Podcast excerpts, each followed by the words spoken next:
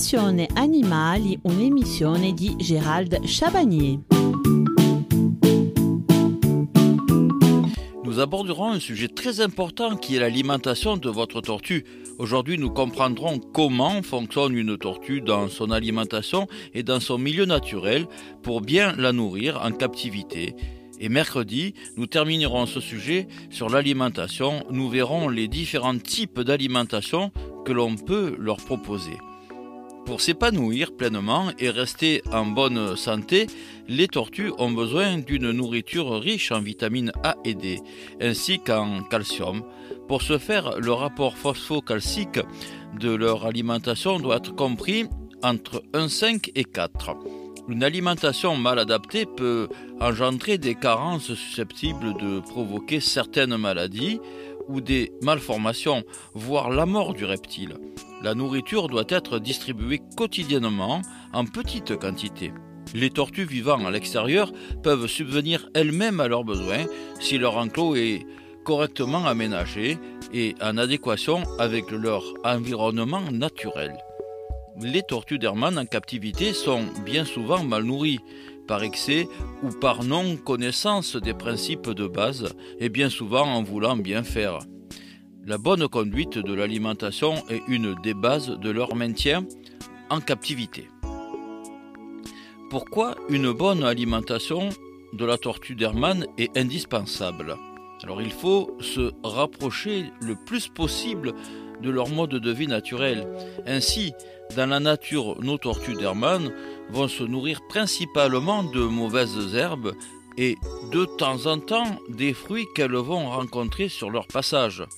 C'est en raisonnant comme cela que l'on comprend naturellement qu'une tortue ne mange pas tous les jours des fruits tels que les melons ou des pastèques que l'on ne rencontre pas dans son milieu naturel.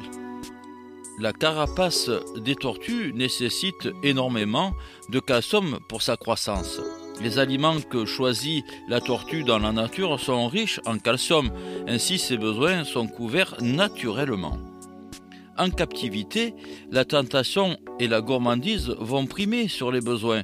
C'est donc au propriétaire de faire ce choix pour elle.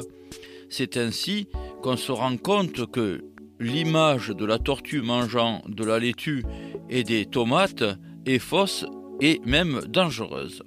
Alors, en résumé, afin d'assurer un rapport nutritif de qualité de manière continuelle, il est conseillé de compléter l'alimentation dite ménagère par une nourriture équilibrée spécifiquement conçue pour la tortue.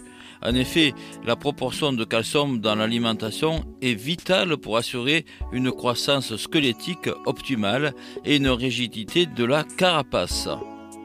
Une tortue en bonne santé est une tortue qui se nourrit à la perfection. Ainsi, vous devrez respecter scrupuleusement son régime alimentaire. Son menu doit être à 90% composé de végétaux et à 10% de fruits. N'oubliez également pas un rapport suffisant en calcium qui doit être de deux fois plus élevé que celui en phosphore.